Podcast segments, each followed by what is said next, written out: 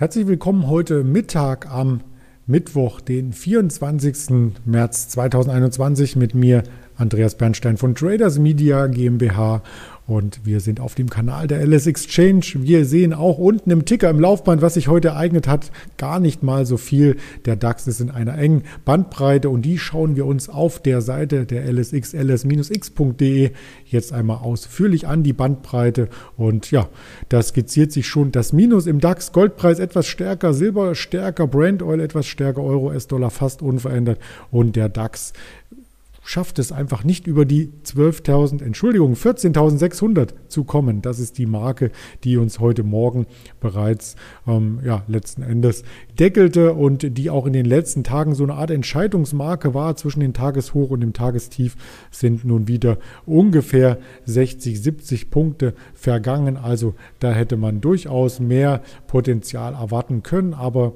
der Blick auf den DAX aus Sicht eines anderen Anbieters, aus Sicht von TradingView zeigt, dass es auf der Oberseite eine Art Gap, eine Kostlücke gab und genau über diesen Bereich kommt der Markt nicht hinweg. Also wenn man das Ganze hier als horizontale Linie einzeichnen mag oder als Viereck, dann skizziert sich, dass man in diesem Gap, in diesem Bereich über der 14.600 Mühe hat, für den Markt hier ein weiteres Level zu erreichen. Ja, und das ist genau der Punkt, den wir weiter vertiefen möchten. Nicht den DAX an sich, sondern die Werte, die im DAX eine Rolle spielen. Und das sah hier heute genauso aus oder so ähnlich wie gestern. Und äh, zwar die Automobilwerte leiten etwas. Eine Daimler kommt zurück, eine Volkswagen kommt zurück und auch die gestrigen Gewinner leiten wieder. Also wir hatten die Vonovia und die Deutsche Wohnen gestern unter den Top-Gewinnern, heute wieder Gewinnmitnahmen. Also da weiß der Markt so richtig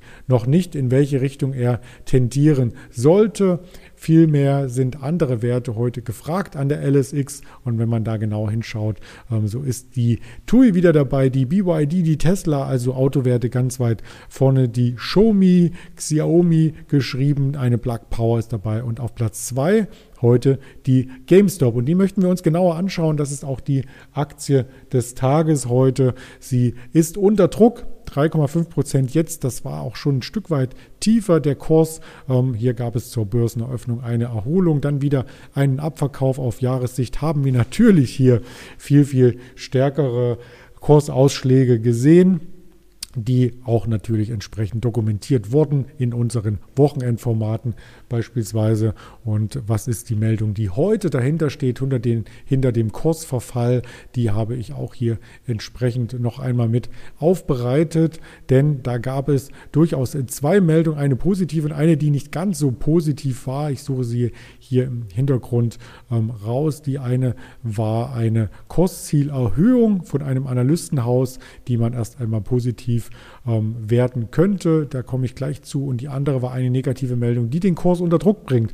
Und zwar sollen Aktien ausgegeben werden, also quasi neue Aktien auf den Markt ähm, emittiert werden, die dann letzten Endes auch die Rechte der Aktionäre in den alten Aktien ein Stück weit verwässern. Aber das Geld wird gebraucht, um die Transformation des Geschäftes zu finanzieren. Vorbörslich war die Aktie, wenn man den US-Kurs äh, sich anschaut, schon mal bei minus 15 Prozent.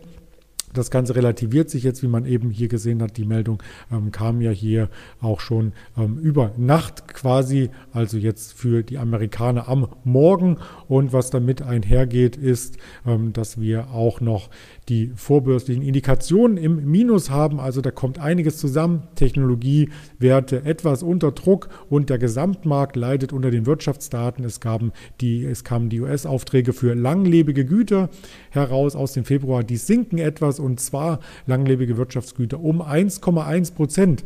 Und das ist erstaunlich, denn diese Zahl wurde mit einem Plus erwartet, mit plus 0,7 Prozent. Im Vormonat waren es sogar plus 3,5 Prozent. Also hier schwächt sich der Aufschwung ein Stück weit ab. Und das ist auch der Grund, warum ähm, vorbörslich hier leichte Gewinnmitnahmen stattfinden und der DAX nicht so richtig aus den, ja, aus den Pötten kommt, wie man so salopp formulieren ähm, kann. Die GameStop können wir auch, uns auch gerne noch einmal anschauen.